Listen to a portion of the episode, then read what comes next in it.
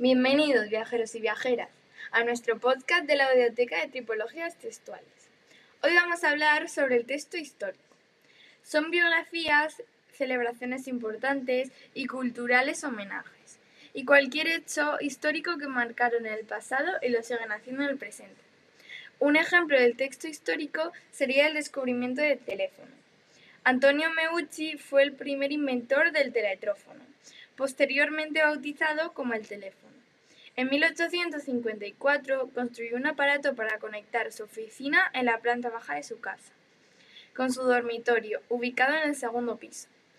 Y hasta aquí el episodio de hoy, viajeros y viajeras. Y recordad, no dejéis para mañana el viaje al aprendizaje que podáis hacer hoy.